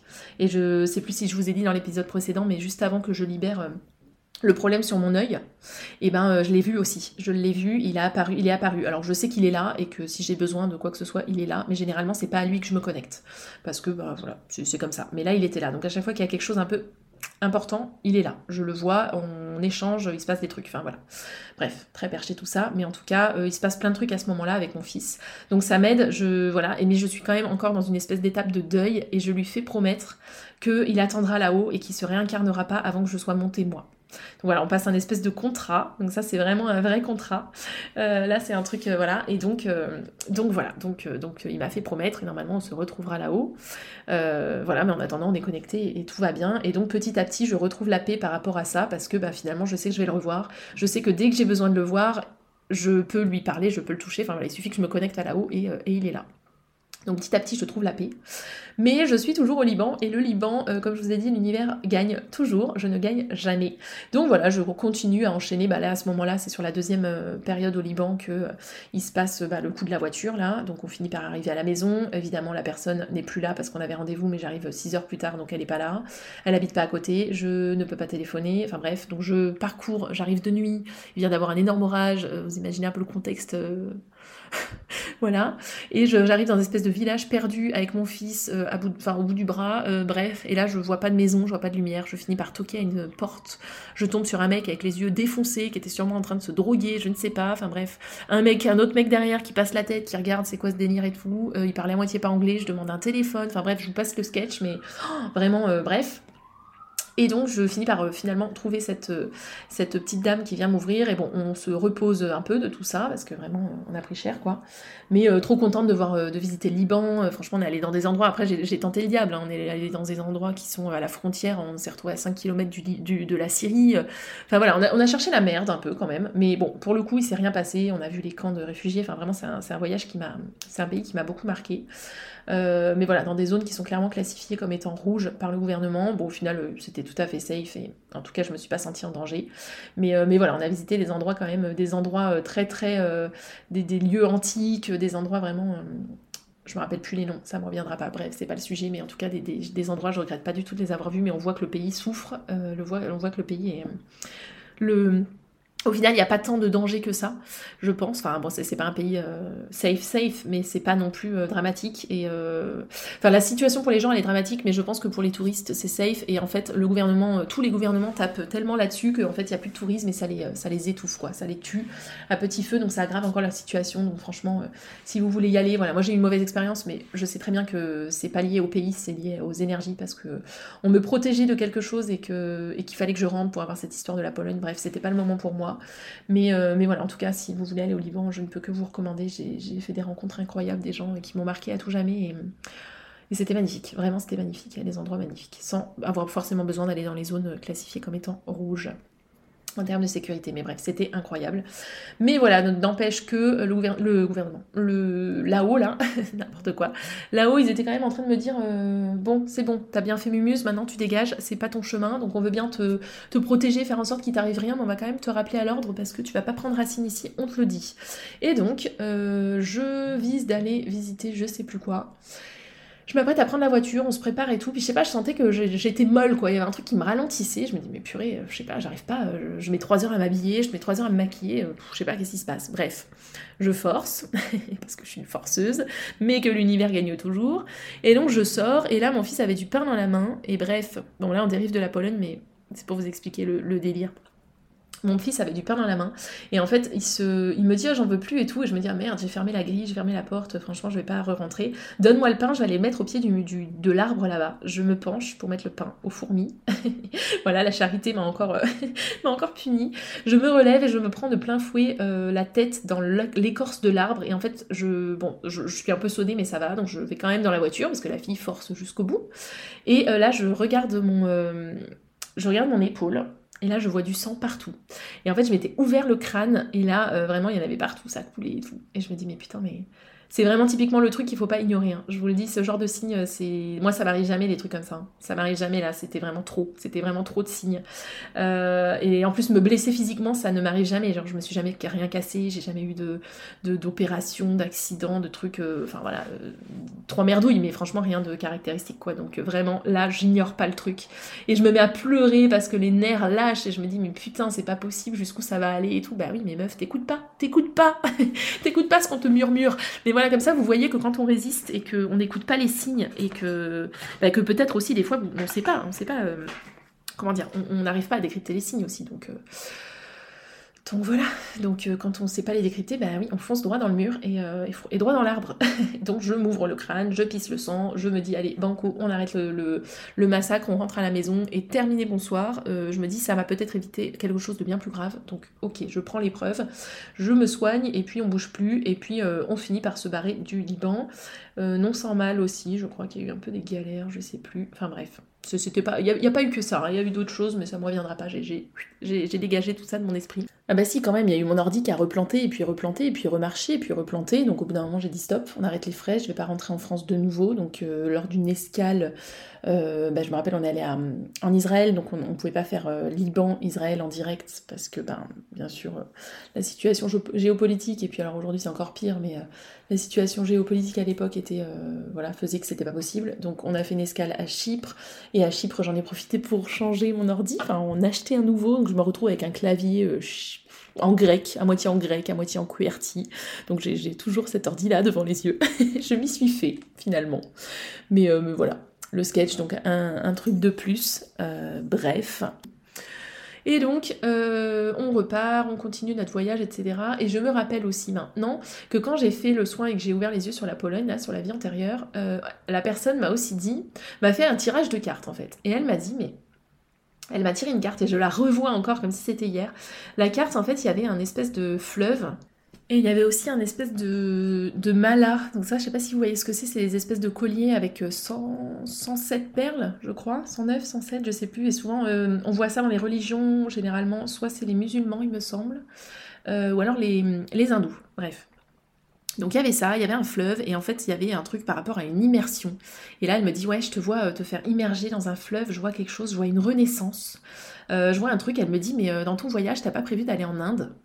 Et à ce moment-là, mais alors absolument pas. En plus, vu le contexte, faut le remettre dans le contexte, mais à ce moment-là, le, le, Covid bat son plein, donc il y a plein de pays qui sont fermés, il y a plein de pays où il faut être vacciné ou il faut faire des tests, etc. Enfin bref, c'est très compliqué. Donc voilà, moi l'étant pas, pas du tout et pas très ouverte aux tests, voilà, chacun encore une fois, c'est c'est pratique, c'est du domaine médical. Mais bref, je ne juge personne, mais moi en tout cas, je n'ai pas voulu le faire et j'ai pu avoir le choix de ne pas le faire aussi.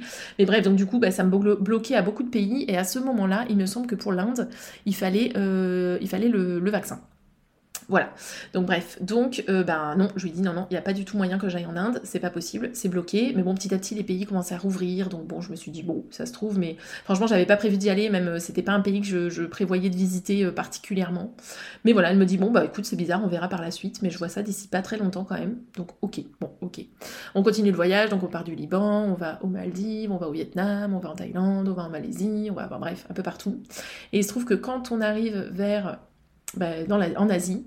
Il se trouve que euh, je savais pas trop où aller parce que moi je réservais au fur et à mesure. Et là, bingo, qu'est-ce qui ouvre ses frontières? Eh ben euh, l'Inde. L'Inde ouvre ses frontières. Et là, je me dis, à ce moment-là, il y a un truc qui m'appelle de fou. Mais vraiment, je sais même pas si à ce moment-là, je me souvenais encore qu'on m'avait prédit un possible voyage en Inde. Je sais pas si je me rappelais de ça, mais en tout cas, banco. J'y vais. Je prends mes billets. Je flippe comme pas permis. Je vous ferai l'épisode sur l'Inde parce qu'il s'est passé des trucs de fou. Hein, vous le savez. Mais c'est un épisode à part entière parce que là, on est déjà à 43 minutes, n'est-ce pas? Mais voilà, en tout cas, je prends l'Inde et je sais plus euh, trop comment ça s'est passé. Je me rappelle plus à quel moment c'est arrivé, mais je crois que peut-être pendant le soin, elle m'en avait parlé. Et euh, elle avait dû me dire que j'avais perdu. Oui, c'est ça. C'était pendant le soin au milieu du voyage au Liban. Elle m'avait dit aussi que j'avais euh, a priori perdu mon mari. Euh, qu'il était décédé. Sauf qu'à ce moment-là, euh, franchement, mon mari, il passait clairement, mais euh, seconde, relayé à la seconde zone, j'en avais. à ce moment-là, ça m'a, rien fait. C'était vraiment l'étape suivante, je pense. Vraiment, à ce moment-là, j'étais focus sur mon fils. Sauf que là, petit à petit, au cours du voyage, j'ai commencé à.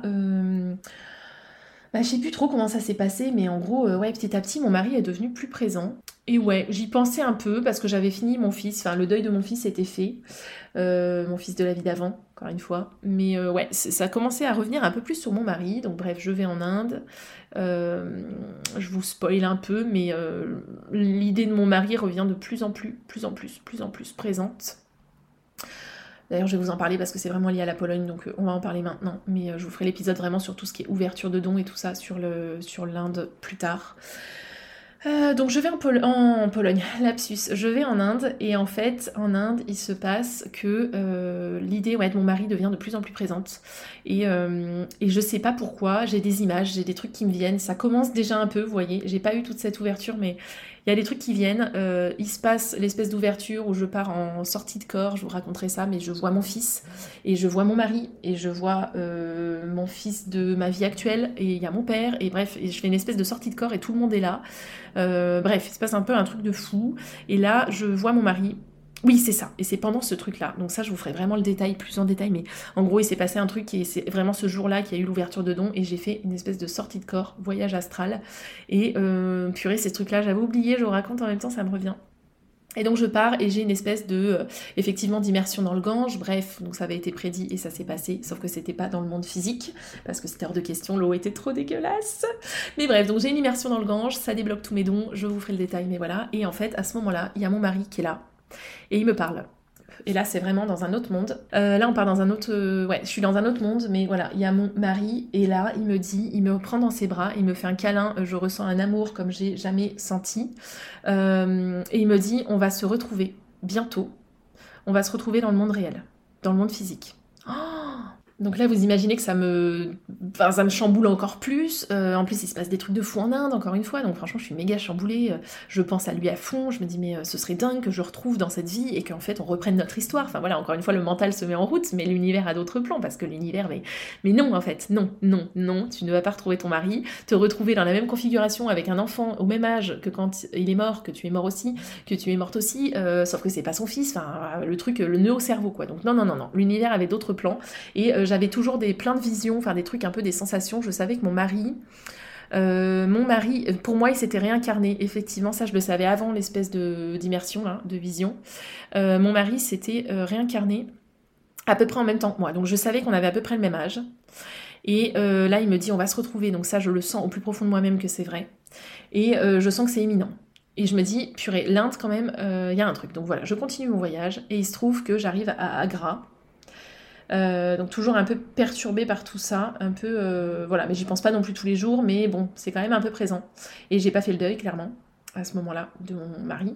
Euh, toujours pas. Et puis j'ai plein de visions, quoi. Je vois que euh, il est mort aussi. Euh, il est mort à moitié dans mes bras, enfin même pas qu'à moitié. Ouais, il est, mort dans mes bras. Je le vois se prendre une balle au niveau de la poitrine. je vois des flashs un peu comme ça. Je vois, il est allongé dans les gravats. je viens lui parler.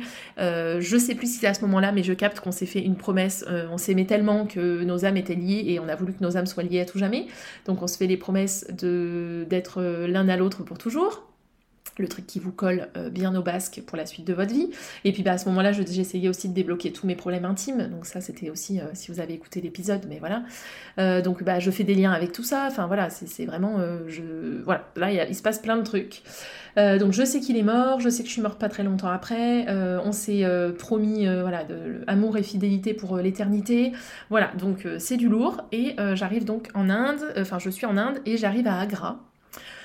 Et là, à Agra, euh, bah, l'univers conspire dur, dur, dur, dur, encore une fois. Et là, il se passe quoi? J'arrive dans un hôtel, et en fait, les mecs me gonflent, tout me gonfle, euh, ça me saoule.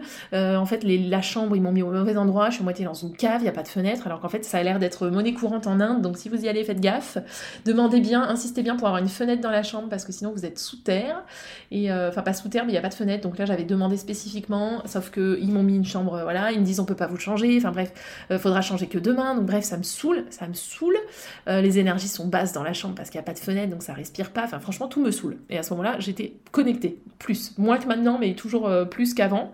Et euh, et vraiment là c'est pas possible. Donc bref, tout me saoule et ça me saoule tellement que je me dis mais en fait j'aurais pu manger à l'hôtel, mais je me dis j'en ai marre, je vais aller en ville et je mangerai ailleurs.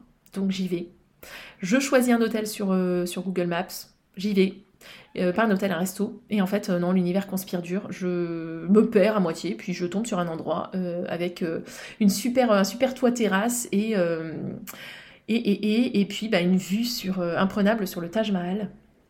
Donc voilà, donc je vais là, j'arrive devant et il y a tout un groupe de jeunes hommes, voilà, donc ils m'accueillent, il y en a un qui m'emmène, et là, je me rappelle plus si c'était euh, c'était lui ou pas. Je sais plus si c'était lui, mais bref. Euh, voilà, donc on, je, je, je, bois un coup et tout. Et puis, euh, ouais, je crois qu'à ce moment-là, je papote. Le hasard fait qu'il y a un gars qui est là, qui travaille là. Et je sais pas, il y a un gros crush avec mon fils et ils s'éclatent tous les deux. Et puis bah avec moi aussi, on papote en anglais et tout. Enfin, je sais pas, il se passe un truc, c'est cool. on a une super connexion. Et là, vous voyez le truc venir. Euh, donc le lendemain, il me dit ah vas-y reviens et tout, euh, n'hésite pas à venir manger ici, ce sera cool, je pourrais te montrer des trucs. Mais vraiment on sent le bon gars, on sent pas le mec qui essaye de vous euh, piquer votre thune ou on sait que sais-je, parce que ben voilà l'Inde est l'Inde et, c'est ça a beau être un pays merveilleux, il y a quand même des gens que la misère pousse à, ce genre de pratique, donc c'est triste pour eux, mais voilà. C'est une réalité. Mais là, on sent le bon gars, quoi. On sent le mec qui, est, juste gentil. donc voilà, on convient de se revoir le lendemain. Je sais pas, il se passe un truc, quoi. Vraiment, il se passe un truc. Euh, on convient de se revoir le lendemain, on se revoit le lendemain, gros crush encore avec mon fils. Euh, qu'est-ce qu'on fait? Bah, Après, je vais visiter le Taj Mahal, on se revoit le soir. Enfin bref, il se place plein. Ouais, on, se croise pas mal, quoi. On se croise pas mal. Il se passe un truc, et puis le dernier jour, il m'emmène à la gare. Euh, on se dit au revoir en se serrant dans les bras, mais genre vraiment, il se passe un truc. Mais, mais voilà, enfin, rien de plus, quoi. Rien de plus à ce moment-là. Oh, truc de fou. Mais je, et, dans le train, j'arrête pas de penser à lui. Je me dis, mais putain, mais. Et là, et, je me dis, mais en plus, c'est pas mon style physiquement. Enfin, genre, il y a rien qui colle, mais euh, l'âme, euh, les âmes se sont reconnues, quoi. Vraiment. Truc de fou.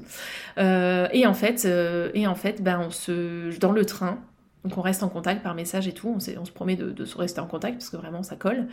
et dans le train, je capte. Je capte de là-haut. Et là, évidence, euh, on m'envoie l'info qu'en fait c'est mon mari de ma vie d'avant. Donc là, j'arrive même pas à y croire. Je me dis, de toute façon, euh, on m'a prédit que j'allais le revoir, donc euh, bah forcément, on met un mec dans les pattes, ça colle bien. Je me, voilà, le mental dit que c'est lui, mais je suis sûre que c'est pas lui et tout. Mais en fait, ça insiste tellement et ça insiste tellement, et je reçois des signes et je reçois tout ce que vous voulez que c'est lui. Donc je me dis non mais là, je peux pas, je peux pas nier l'évidence en fait. Enfin, au bout d'un moment, voilà quoi. Voilà. Euh, donc euh, grosse prise de conscience, je suis choquée et tout. Et donc on, il me dit, bah lui il travaillait mais il était un peu libre, il pouvait bouger un peu. Euh, donc on convient de se retrouver à, j'allais à New Delhi. Donc il me rejoint à New Delhi quelques jours après. Pendant ce truc-là, je capte, je me mets vraiment à capter des trucs de fou. Je vous raconterai aussi, mais euh, voilà, je fais du passage d'âme pour la première. Non, pas, pas passage d'âme, mais je prends contact avec un, bébé, euh, enfin voilà, avec l'âme d'un bébé, d'une copine euh, qui avait dû vivre un avortement. Enfin bref, il se passe des trucs de fou. Je lui passe des infos que je ne peux pas savoir autrement. Bref, voilà, là, grosse ouverture.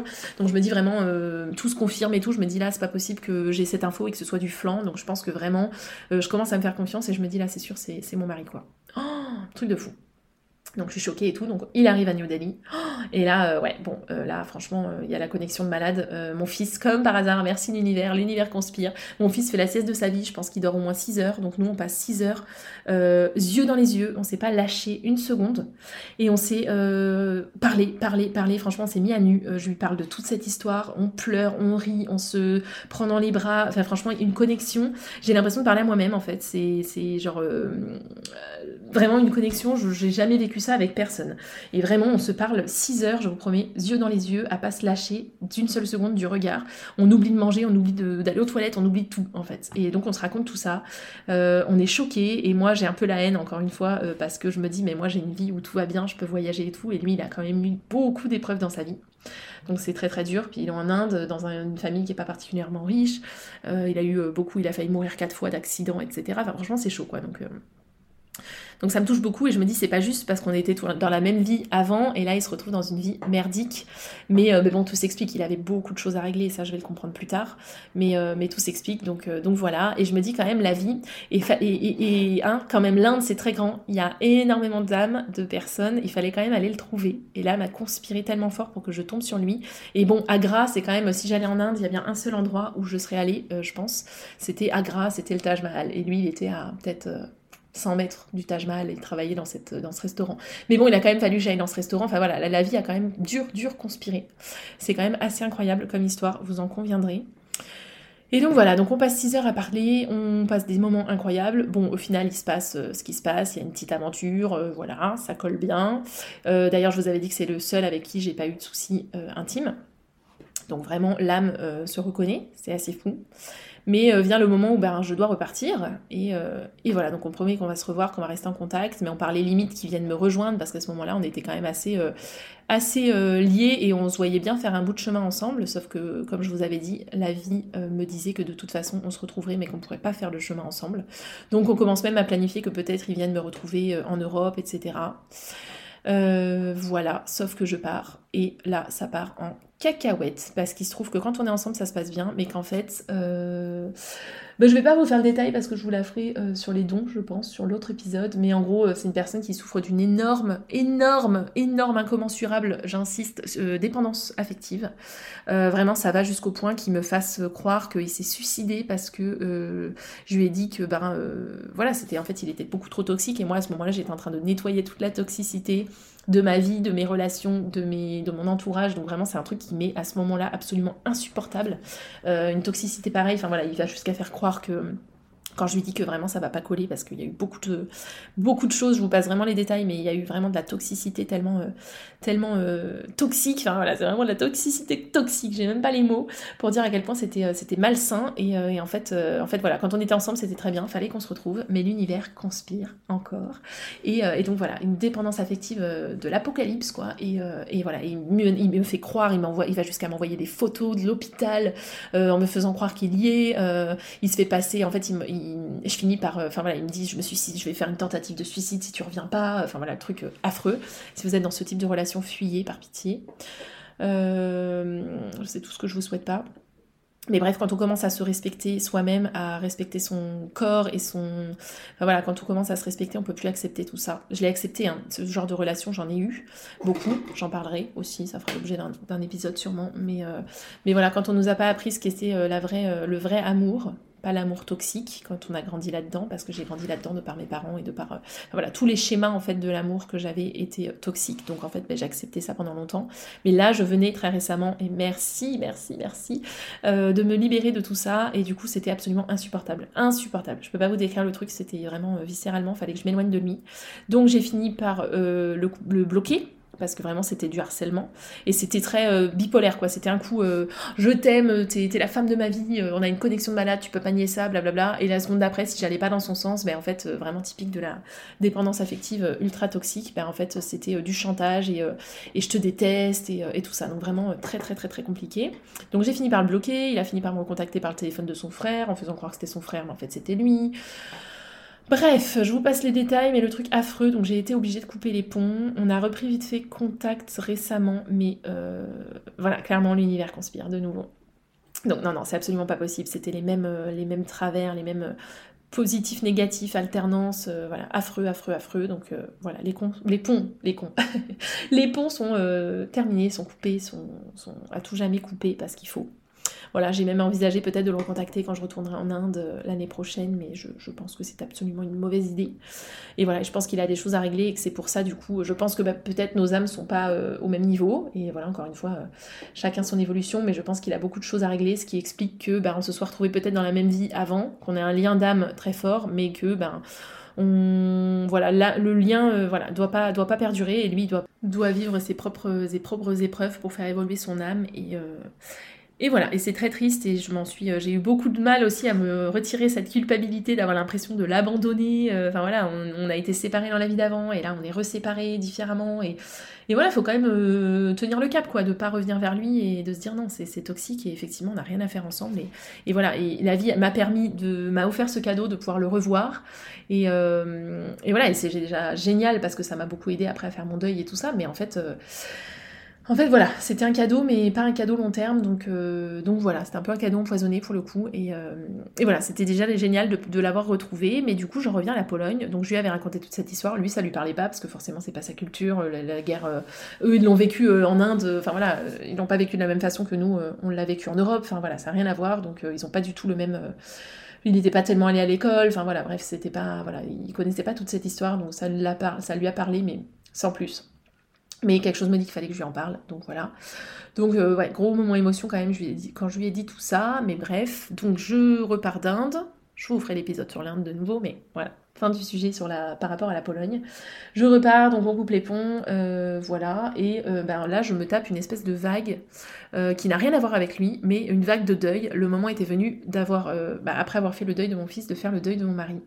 Et là, je me tape une vague euh, affreuse de vraiment d'avoir l'impression d'avoir perdu mon mari au sens euh, vraiment euh, physique du terme. Je, vraiment, c'est ça me paraît insurmontable. Je, vis un deuil en fait de quelqu'un qui n'a fait pas partie de ma vie. Je sais pas cette personne, donc il s'appelait Matthew.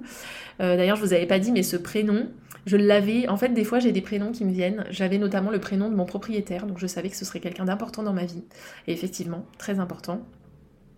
Euh, c'est vraiment un, pilier presque, je dirais.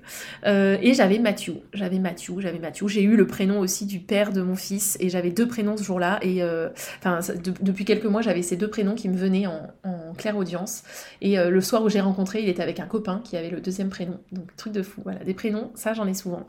Et, et donc j'avais Mathieu depuis pour le coup, depuis très très longtemps, j'avais Mathieu, Mathieu, obsession avec ce prénom. Euh, et voilà, et en fait, il s'appelait Mathieu, donc tout s'est expliqué. Et en fait, c'était pas son vrai nom.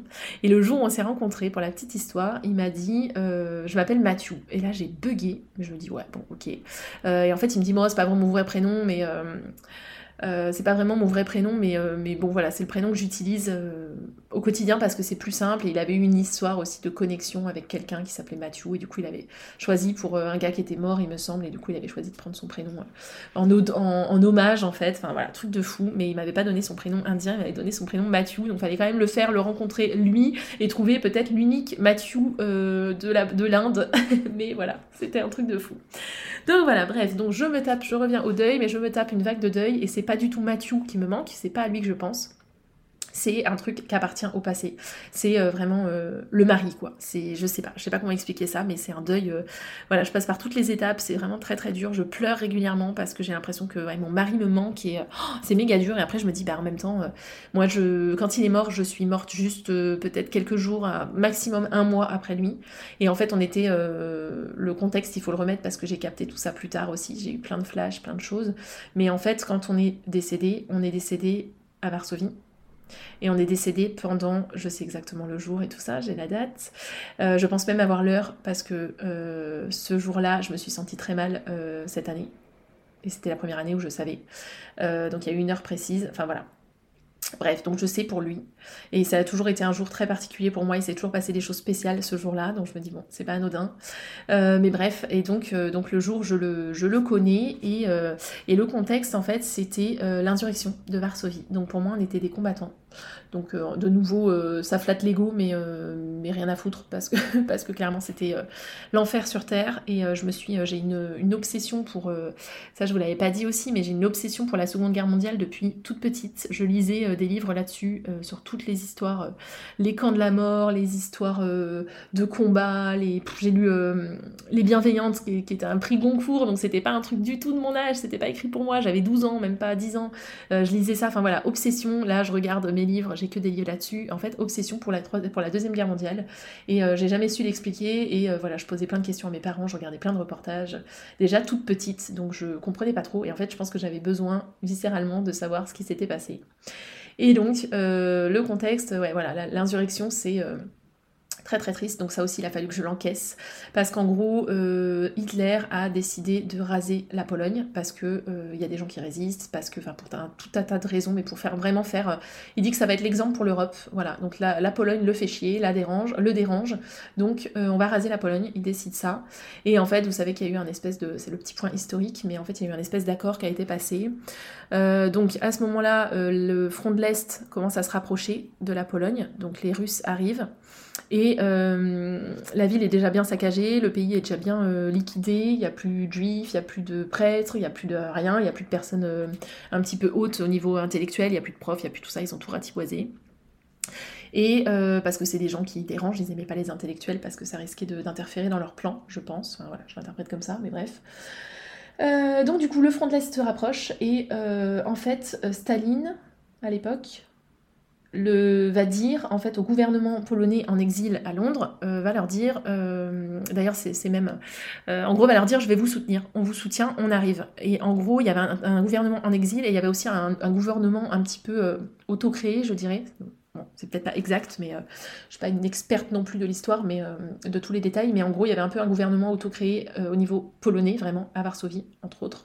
Et ces personnes-là étaient en train de monter un énorme mouvement de résistance pour essayer. Ben, du coup, il y a eu l'insurrection du ghetto, qui est beaucoup plus connue.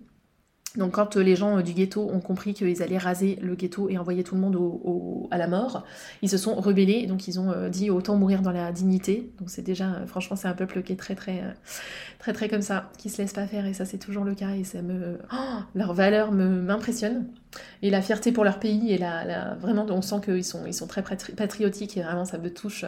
Ici il y a des drapeaux polonais à toutes les fenêtres par exemple, voilà très très souvent vous voyez des drapeaux polonais, euh, c'est juste normal ici en France. Euh, enfin voilà si vous êtes en France vous savez très bien que c'est pas du tout possible si vous faites ça on vous traite de raciste et, euh, et de, de voilà d'extrémistes. Donc euh, c'est totalement une autre mentalité. Mais bref, les gens, euh, les gens voilà, se soulèvent parce que, euh, parce que y en a ras le cul de, cette oppression. Donc ils se soulèvent, bon, ils finissent par se faire écraser. Donc ça, c'est le ghetto de Varsovie, l'insurrection du ghetto, mais ça, c'était en avril 43. Et moi, je vous ai dit, c'était en donc moi, je, enfin, tout ce qui s'est passé, cette histoire vraiment euh, sur la fin, c'était août 44, parce que l'insurrection, le, début de l'insurrection, c'est le 1er août 44. Et donc, en fait, euh, il y a un accord qui a été signé entre Hitler et Staline, mais ça, personne ne le sait. Enfin, c'est secret. Où en gros, euh, se, ils se promettent aussi, alors il me semble qu'ils se promettent de se diviser la Pologne à la fin. Un truc comme ça, je sais plus trop. Mais bref, en tout cas, Staline fait croire qu'il arrive pour sauver les Polonais, et donc l'espèce de mouvement de résistance qui se met en place, il faut quand même savoir qu'ils étaient oppressés depuis des, dizaines, enfin des, années, peut-être pas des dizaines, mais des années par l'Allemagne, euh, par les nazis, pardon, c'est pas par l'Allemagne, c'est les nazis.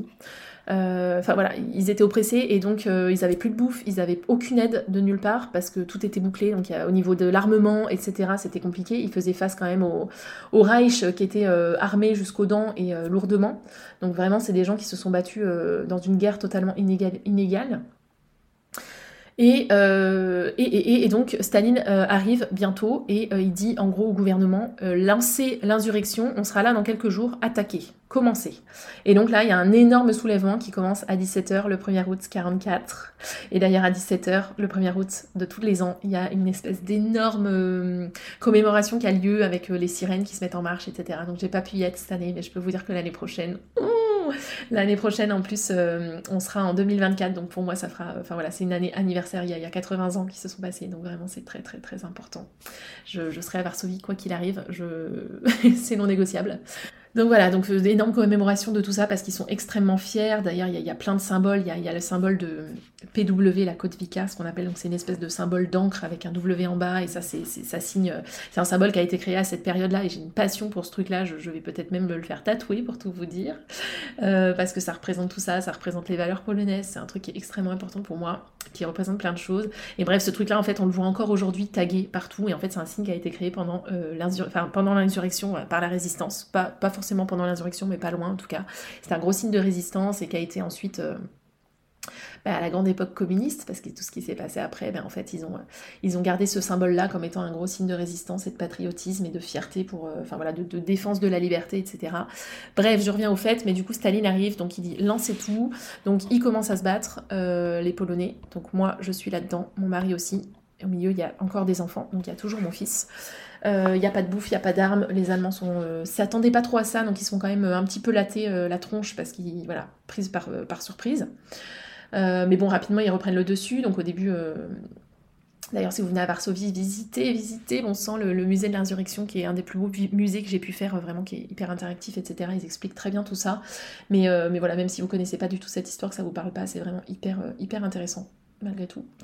donc voilà, donc ils arrivent à reprendre une grande partie de la ville mais rapidement les Allemands reprennent le dessus et en fait les Russes s'arrêtent à l'entrée de la ville et ne viendront jamais les aider. Et en fait, euh, ils s'arrêtent en plus du côté, euh, si vous voulez, Varsovie, c'est traversé, il y a une grosse partie qui est à l'ouest de la ville, après il y a la Vistule, donc qui est le fleuve, et il y a la partie à l'est. Et en fait, ils ont jamais traversé la Vistule. Donc euh, ce, qu'on a, ce qui est à l'est de la Vistule, c'est le quartier Praga, c'est le quartier Praga, ce qu'on appelle, donc Prague, enfin Praga, c'est là où j'habite actuellement. Euh, et, voilà, et du coup, euh, je le vis mal parce que je me dis, euh, moi non plus, je traverse pas la vistule. Enfin voilà, au niveau symbolique, voilà, vous voyez quoi. Donc voilà, bon, bref, c'est du symbolique, mais si un jour je peux, je peux, je peux, je peux déménager de l'autre côté, je le ferai le plus vite possible. Bref, donc voilà, donc il s'arrête à la Vistule et il regarde depuis le bord du fleuve les Varsoviens se faire défoncer, se faire dégommer et se faire ben, mater en fait. Et, voilà, tout ça parce que Staline a ordonné finalement de pas intervenir parce que ben, c'est plus intéressant que les, les nazis défoncent tout le monde. Les derniers résistants, les derniers couillus, en gros. Et eux, bah, après, ils ont prévu de rentrer dans la ville et de prendre le pouvoir et qu'il reste plus aucune résistance. Donc voilà, donc ça, euh, pareil, les Russes, euh, je comprends en fait. Voilà, on peut pas leur reprocher aux, euh, Polonais de de pas apprécier particulièrement Poutine aujourd'hui et tout ça. Bon bref, on rentre dans du politique là, mais mais voilà, vu ce qui s'est passé, euh, c'est pas forcément la faute de Poutine, mais Poutine il fait quand même toujours le malin aujourd'hui euh, à, dire qu'il va prendre possession de la Pologne parce qu'il a un peu cette, ce regret de ne pas avoir pu rester euh, complètement jusqu'à jusqu'à aujourd'hui, parce qu'après, ben, du coup, il y a eu une longue période communiste où ça a été particulièrement dur aussi.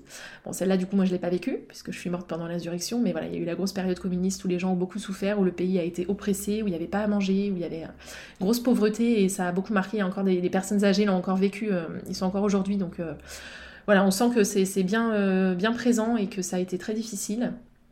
Donc voilà, donc euh, les Russes, euh, bon, voilà. Russes et Pologne, puis là en plus ils font encore les malins, donc c'est vrai que bon, c'est le, contexte est tendu, mais bref, c'est un autre sujet. Mais, voilà, donc du coup, j'ai remis dans le contexte, donc ouais, l'insurrection, c'est...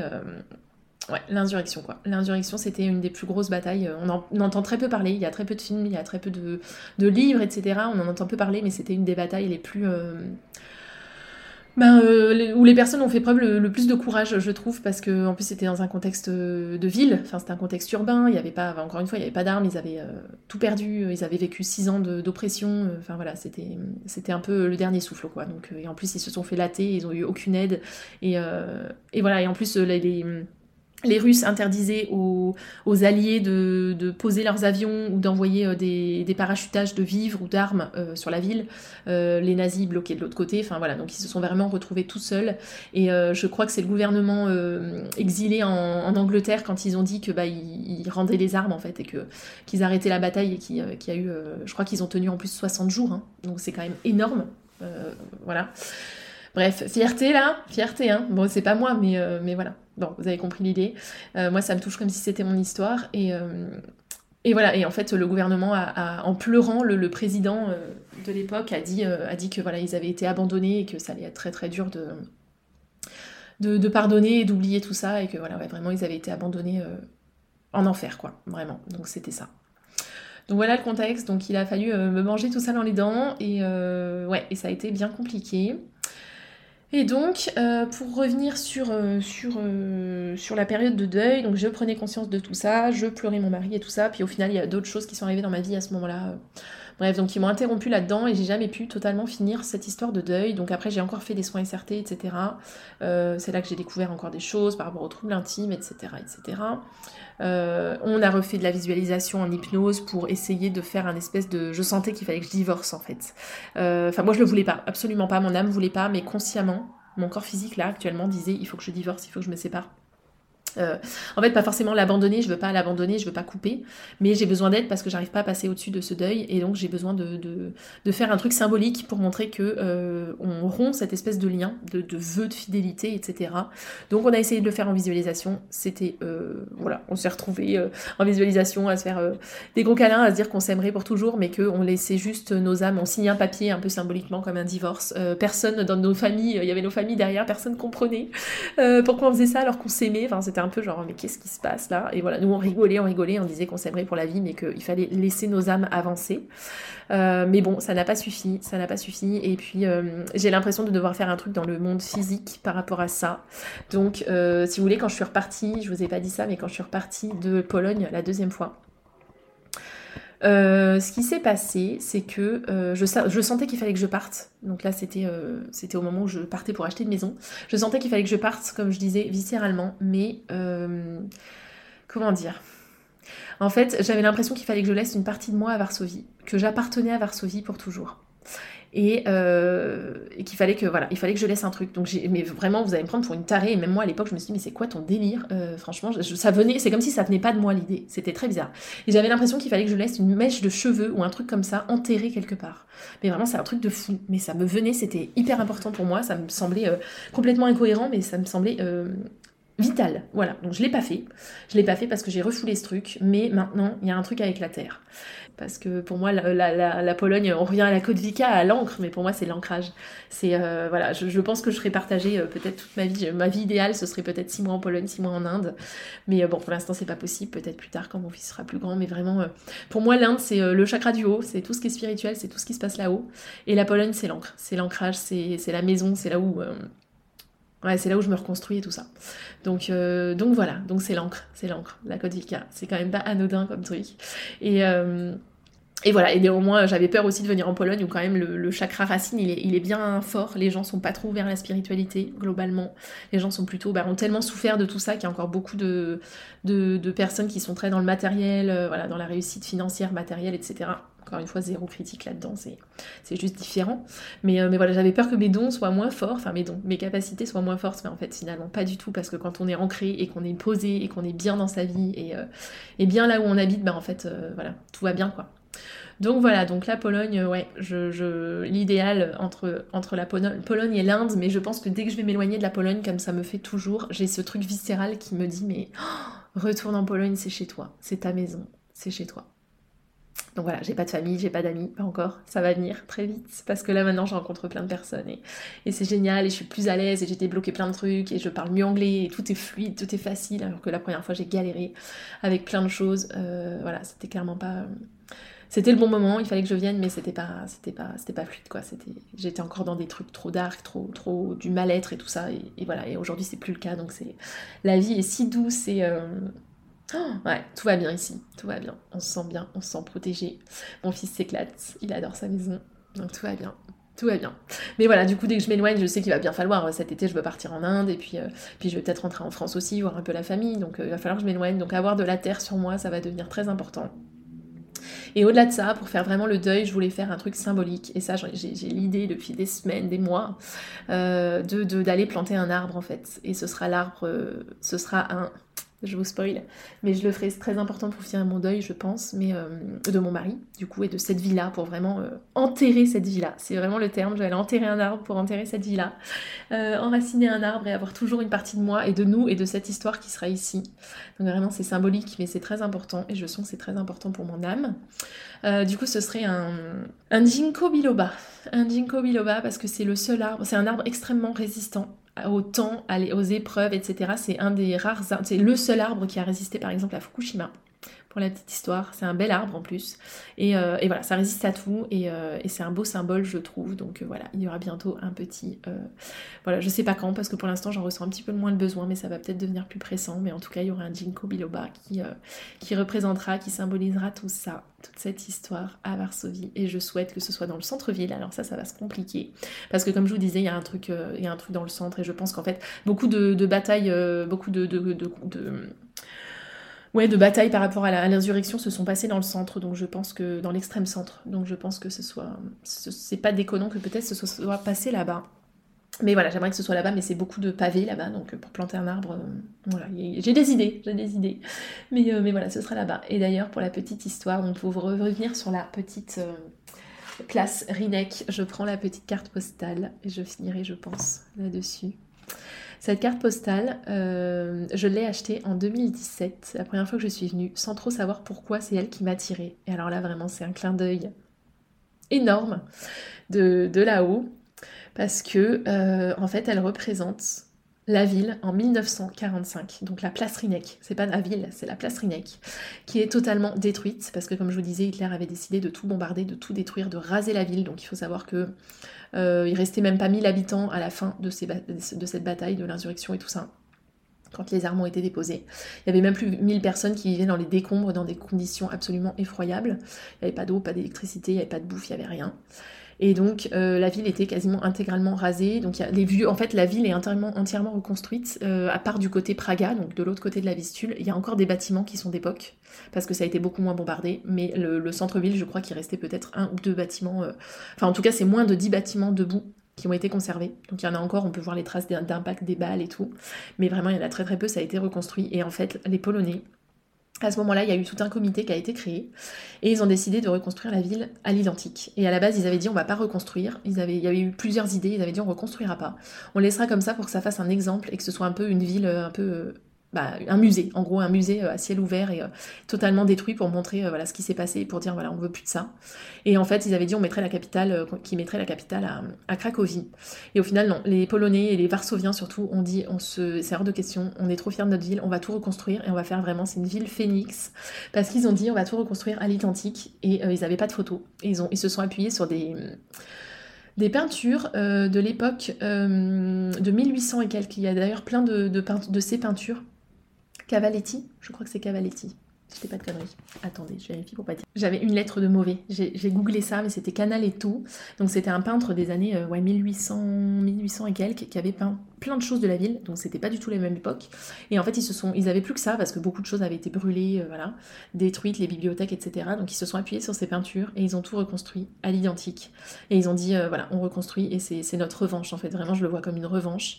Et du coup, j'ai cette, cette photo, cette carte postale où en haut c'est 1945 et la ville est totalement détruite.